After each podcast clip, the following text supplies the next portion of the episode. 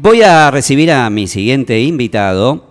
Él es una persona que yo quiero muchísimo. No voy a decir que es mi pollo, pero, pero soy, estoy muy orgulloso que yo tuve mucho que ver en, sus primeros pasitos. Chiquito, no, no, tuve mucho que ver, pero sí, un tironcito yo estuve ahí en, su exitosa carrera como periodista, como conductor de televisión, como periodista deportivo, como periodista de noticias. Eh, es una persona es pintón, es joven, es, macanudo, sabe de todo y saben qué, es un tipo que la pelea todos los días y, se está ganando su lugar en los medios y, dentro de poco los medios le van a quedar chicos.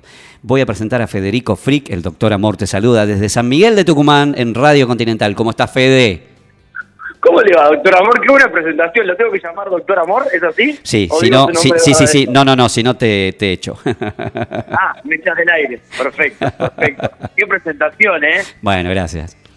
Lindo. ¿Todo tranquilo por allá? ¿Cómo va? Hermoso, la verdad que bien. ¿Cómo, cómo lo trata Buenos Aires? Ahí se extraña la ciudad, hace tanto que no voy. Sí, Buenos Aires es, es, este a pesar, a pesar de que de que hay eh, prohibiciones varias que arrancan a partir de eh, minutos, eh, es, es, un caos. Buenos Aires es siempre un caos. Es siempre un el caos. Que no entiende Buenos, el que no entiende Buenos Aires que no, no lo soporta. no, totalmente. O sea, yo siempre digo que es la ciudad de la furia, bien lo decía Gustavo Cerati en su canción, es la ciudad de la furia. Pero bueno, también, o sea, me quedan siempre los lindos recuerdos. Ahora yo elegí eh, Tucumán para vivir, pero, pero bueno, mi hijo sigue viviendo allá, así que eh, siempre estoy muy conectada a, la, ciudad donde nací, a mi parque centenario natal.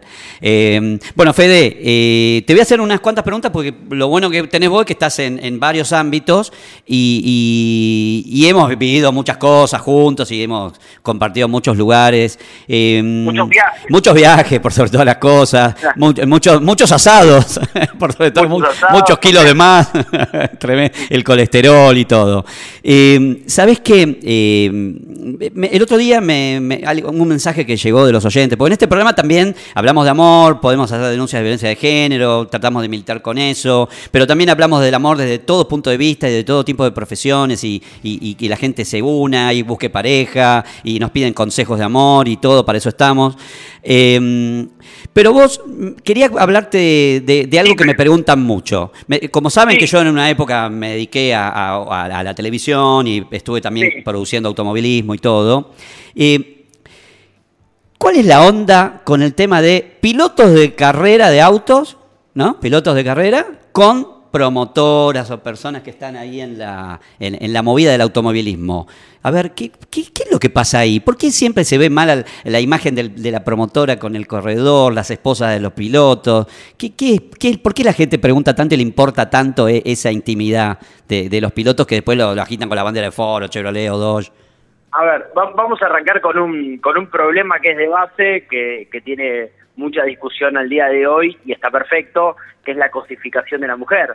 El automovilismo ha puesto a la mujer en un lugar estrictamente de objeto. Totalmente. Eh, atrás del piloto, con carita, una carita bonita, una calza apretada. Eh, em, a ver, eh, con esto de... Em, nada, sigamos al piloto y qué buena que está la mina, ¿viste? Esa cosa, esa cosa de mono, neandertal, que obviamente hoy ocupa otro lugar. La Fórmula 1 ha decidido hace creo que ya tres años sacar a las mujeres de, la categoría, eh, como promotoras, como, como todo tipo de, objetos justamente, y yo creo que la relación, hay una relación que es una punta del análisis.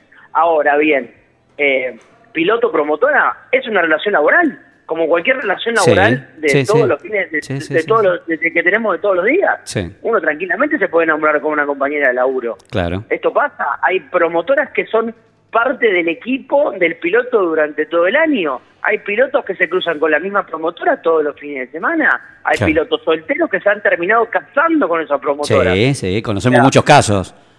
Conocemos muchos casos de que son hoy sus parejas las madres de sus hijos. Claro. Eh, no, no, no lo llevemos para un lado frívolo. No, no, eh, porque si no, volvemos, a ver, porque si no nosotros mismos estaríamos en el juego de decir, promotoras eh, barra PUTA, ¿me entendés? Como que no es así. Es pero porque, claro, claro, claro. a ver, hay que, en, la deconstrucción también es la deconstrucción de, de, su trabajo, ¿entendés? Claro. Eh, el Super TC 2000 en su momento arrancó una campaña muy fuerte para sacar a las promotoras del automovilismo.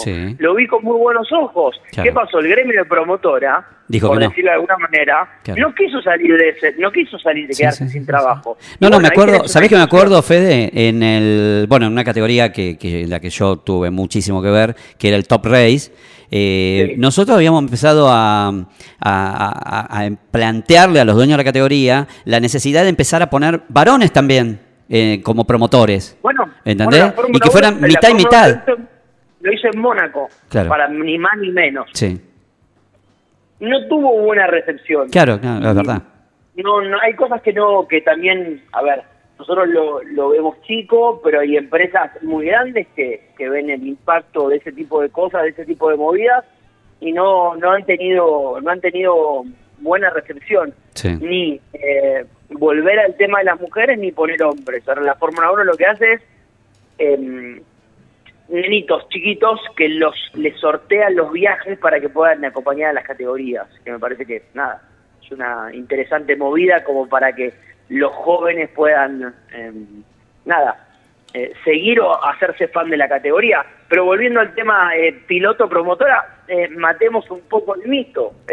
Llevémoslo a una relación laboral que podemos tener todos. Tranquilamente te podés enamorar de la de contabilidad, sí, sí, de la que está cerca de la fotocopiadora. Esto nos pasa a todos.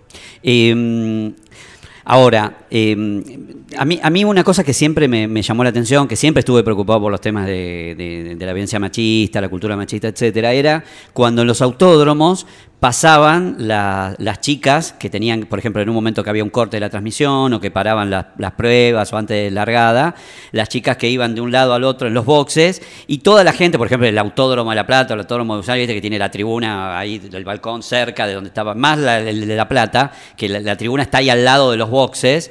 Eh, las barbaridades que le decían a esas chicas Mm. que, tenían que estar trabajando, porque había un empresario que decía, mirá, yo quiero que te pongas una calza que se te note todo, quiero que estés casi que con los pechos al aire y, está bien, a ver, uno puede decir, está bien, es lo mismo que decía con la, nota de, de la colega anterior si vos te pones una minifalda, eso no le da derecho a un tipo que diga, eh, qué buena que está, eh, te quiero hacer tal cosa. Eso no, no, no pasa. Pero cuando están en masa, los hombres como que se ponen mal, calientes mal, y se van al, al pasto de una manera muy complicada. yo, yo, coincido, yo coincido totalmente y, y es algo que, yo creo que con, el pasar de los años eso se expulsa automáticamente. Yo creo que es un puesto, eh, eh, hablo de puesto laboral, es un puesto que se va a tener que reinventar, de, encontrarle una vuelta de tuerca para que este tipo de cosas no, que no pase porque ya directamente no, no está bien aceptado. Claro, claro, claro. Hay, una hay generaciones nuevas, generaciones enteras que hablan de la deconstrucción, que hablan del de cómo se autoperciben, claro, todo, claro. todo ese pensamiento nuevo que es extremadamente revolucionario, que a veces hay más que callar y prestar atención que opinar, hablo del sexo masculino, claro. Eh, eso tiene fecha de vencimiento. Totalmente. podemos hablar seis horas del tema, pero a la larga o a la corta le canta. Sí, eh, sí. Eh, pero igualmente el poder siempre va a estar por encima de un montón de cosas. Totalmente. Podemos hablar de cualquier empresario que diga, no, quiero mi, mi marca con, con una mina así y una mina así, y a veces donde está la plata no hay ningún tipo de debate. Claro, claro, es ahí donde, donde el poder económico está, eh, lo mismo pasa en las publicidades de televisión que siguen saliendo y a veces son más machistas que y, de, cosifican a la mujer de una manera que te da vergüenza.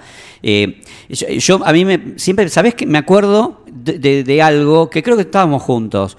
Eh, cuando sale campeón, eh, que Pechito López iba a salir campeón en el Autódromo de Buenos Aires y, le, erra una curva, no sé qué, y gana eh, Moriatis. ¿Te acordás?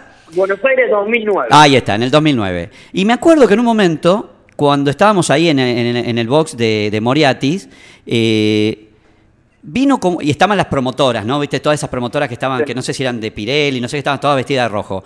Y estaban, se vinieron como una horda y estaban unos como agarrando y toqueteando el, auto de Moriarty, el Ford. Otros lo abrazaban, lo toqueteaban a Moriarty, al equipo.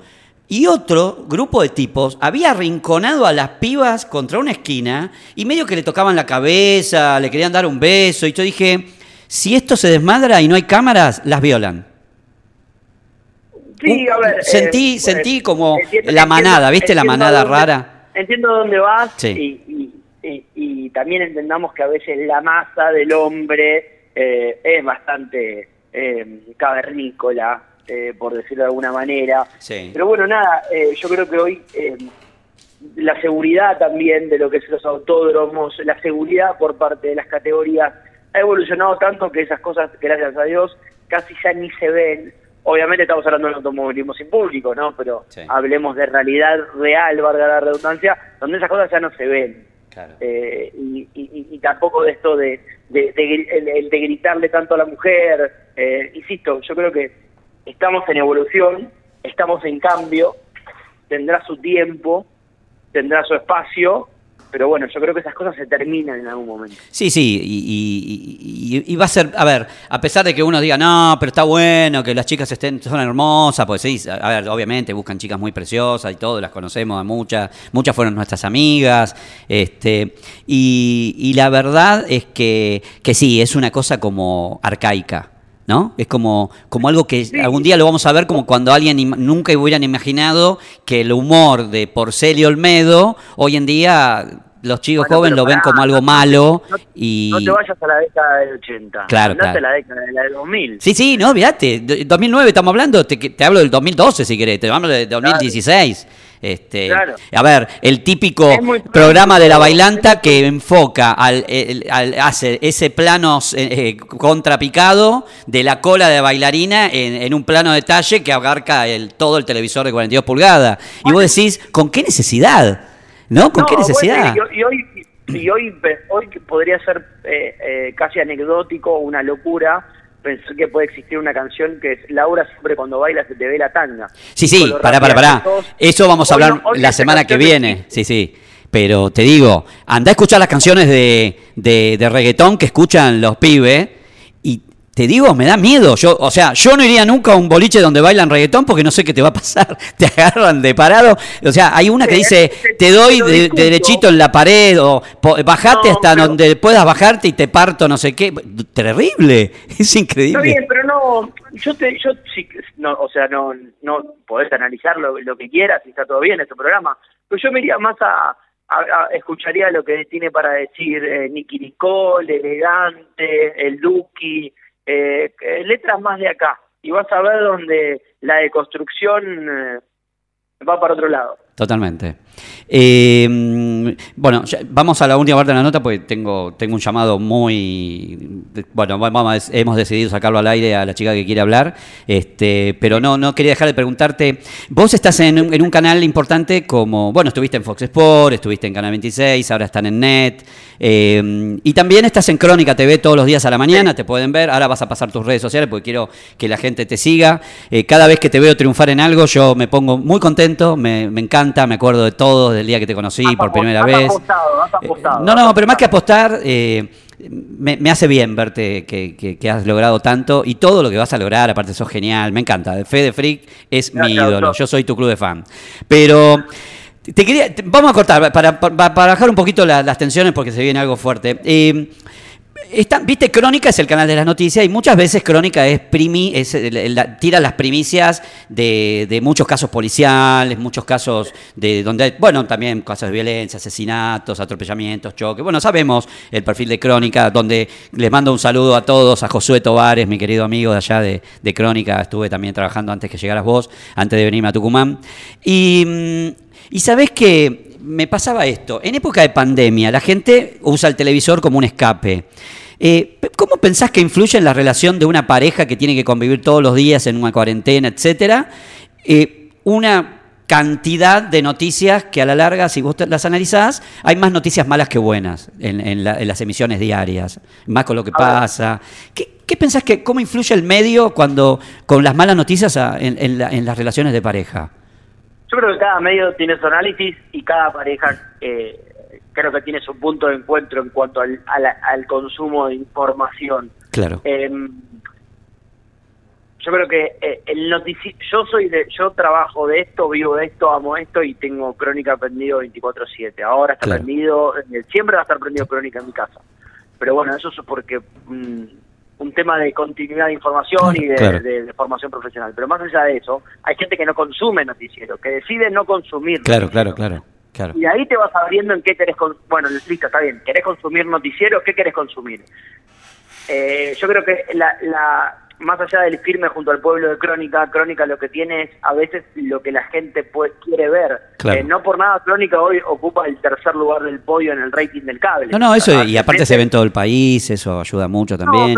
pero, arriba nuestro está C5N y, T, y TN. 5N va por un lado, TN va por el otro. Totalmente, sí, sí, el, sí, El país de Alberto, por decirlo de alguna manera, y eh, la grieta del otro lado. Entonces, ahí sí hay una diferenciación de qué querés consumir para dónde querés ir. Sí, sí, sí, eh, Yo creo que si querés eh,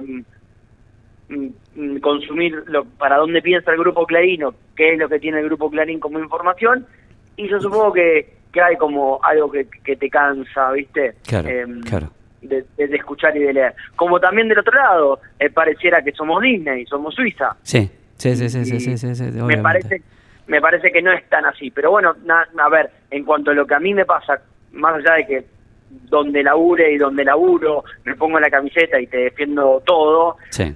A ver, Crónica es el primer canal, eh, ¿cómo te lo puedo contar? El primer canal que hace la primera nota de la chica M. Claro. Crónica es el primer móvil que llega a lo de la chica M. Sí. Me llaman a mí, a mi teléfono, y, y le mando una, una, me llama una chica diciéndome, che, loco, me robaron a mi sobrina, dame una mano poniéndome un móvil. Sí. Y yo eran las 11 de la noche en mi casa de un lunes a la noche. Le digo, yo ahora no puedo hacer nada, le digo. ¿Dónde estás? Me paso una dirección y le mando un mensaje a un productor que estaba despierto de casualidad y le digo, poné un móvil acá mañana que me, me, acaban esto, ¿qué, te parece? Y claro, claro, que es otro productor que labura la noche, me dice, Fede, ¿qué te, ¿qué te parece? Yo le digo, no sé, boludo, ¿qué te parece a vos? bueno, vamos a tirarnos adelante. Ese móvil es la chica M. O sea, la chica M tuvo la continuidad informativa de Crónica, de seguir el caso hasta que apareció. Y la gente quiso consumir eso, quiso saber dónde estaba la nena. Claro, claro. Entonces, ahí te da una respuesta de eh, qué quiere ver la gente. Sí, está bien. Eh, bueno, mira, Fede, ya, ya, cierro la nota porque vamos a pasar a, una, una, una, nota fuerte. Eh, te quiero agradecer mucho. Aparte, en, su momento también, vos y la gente de ahí, de, la gente de última vuelta o de máxima velocidad, me acuerdo que, que, bueno, que me dieron una gran mano en un problema que tuve hace mucho tiempo, que ya sabes. este, te quiero mucho. pero, che, pero contame esto, ¿cómo está Federico Frick con el tema del amor? Que esa me perdí, ya no te seguía. Feliz, felizmente en pareja. ¿Hace cuánto, che? y hará unos dos añitos largos. No, dejate joder. ¿En serio? ¿Frick está de novio hace dos años? Sí, muy, muy bien, muy contento. ¿Tenés un pibe o algo? ¿Cómo? ¿Tuviste nene? No. No, no, no. Ah, no. no, a ver si todavía está, tu señora escuchando y dice, ¿dónde tiene un pibe? no, no, no. Claro, no. No, no, no, todo bien. no. Viste que es lo que te dice, viste, el machirulo te dice que yo sepa, no Claro, el machirulo dice, eh, no sé, tal vez la tuve en algún lado, viste, no, es un desastre, pero bueno. Sí, papá. En un puri, ¿viste? Claro, claro. bueno, ah. otro día vamos a hablar de, de algunas anécdotas de, del automovilismo y mm, este y vamos a, a, seguir charlando con vos, que, me encanta y, es un medio para, para volver a, charlar después de tanto tiempo. Bueno, Fede Frick, lo pueden, ¿cómo te ubican en Instagram? Así los chicos te empiezan a seguir también. Yo tengo eh, el, el, mismo usuario para todas mis redes. Arroba Federico Frick. Mi apellido se escribe F-R-I Ahí está. Arroba Federico Frick. Federico Frick. Y si no me preguntan por privado y yo les paso. Bueno, Fede Frick, el doctor Amor, te saluda desde San Miguel de Tucumán, Radio Continental Tucumán. Y muchas gracias por haber pasado por este consultorio. Chao, buenas noches. Bueno, estamos en Radio Continental Tucumán, nos podés seguir a través de las redes en www.radiostucumán.com, seguimos en Instagram, tenemos Facebook, estamos en Twitter también, también está la página radiocontinentaltuc.com, pero donde vas a escuchar la, programación es en Radio Tucumán, que aparte tenés muchas noticias, prendete a radiostucumán.com que, que va a andar bien.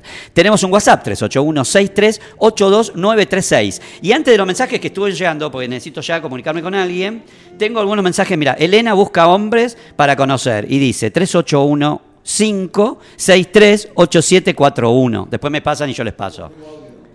Sí, sí. Carlos busca hombres. Bueno, el que quiere salir con Carlos me, dice. Eh, Diego Leonel busca hombres para que, vivan por la zona de Manantial. Darío Moyo, Moya busca solteras. Nico Pérez, alguna madura que viva por la terminal nueva. Eh, no sé si es para que lo lleve a un lado o para ir a otro lado. Eh, Fernanda dice, ¿me visitas bebé? y dice, soy eh, TV, trans, ¿no? Travesti o trans. Dan busca hombres y Alfredo busca a alguien. O sea, cualquier cosa, ET, mujer, hombre, Alfredo le da todo. Eh, no, Alfredo, todo bien. Ahí te vamos a, conectar con la gente que está escribiendo. Eh, mándame un, audio y ya voy con un llamado, ¿eh? Al doctor Amor le preguntaría... Vamos, a ver. Al doctor Amor le preguntaría cómo hacer que mi pareja eh, no se ponga celosa de mi mejor amigo. Bueno, me, pregunta cómo hacer que tu pareja no se ponga celoso de tu mejor amigo. Bueno, eh, lo primero que tiene que pasar es que conozca a tu mejor amigo. ¿No? Y que si vos antes de salir con tu mejor amigo te escribías todos los días, antes de salir con tu novio, vos tenías un amigo con el que te escribías todos los días, le contabas cosas, a la mañana te mandaba un emoticón, alguna pelotudez y vos hablabas todo el día, eh, que no se corte, esa relación. Seguí hablando con tu mejor amigo, porque si no el flaco va a decir, ¿cómo? Desde que estás saliendo conmigo el amigo no aparece más, no le dice más nada, entonces vas a hacer pensar que el tipo está hablando por otro lado, que te escriben mensajes en otro lado, y eso es una tontería, si es, es tu amigo. Primero tiene, el hombre no tiene que pensar mal de ese amigo, este, y después eh, también vos evaluar cuáles son las actitudes de tu amigo para que tu novio se ponga celoso de ese amigo. Si tu mejor amigo eh, te, toquetea mucho delante de él, te mira por todos lados, eh, te tira frases indirectas así de índole sexual o por la confianza que ustedes tenían antes, y puede que al otro le caiga medio mal. A ver, se la tiene que bancar porque es tu amigo. Y por sobre todas las cosas, nunca le ocultes que vas a verlo, que vas a salir con él y todo, porque si no ahí generás como una fricción absolutamente innecesaria cuando vos no estás haciendo nada malo. Entonces, que el otro se deje de joder, que no te cele más, y vayan a comer todos juntos y déjense de joder. A ver, una más y, llamo, y vamos ¿Cómo a una podría ser para que te dé bola la vecinita?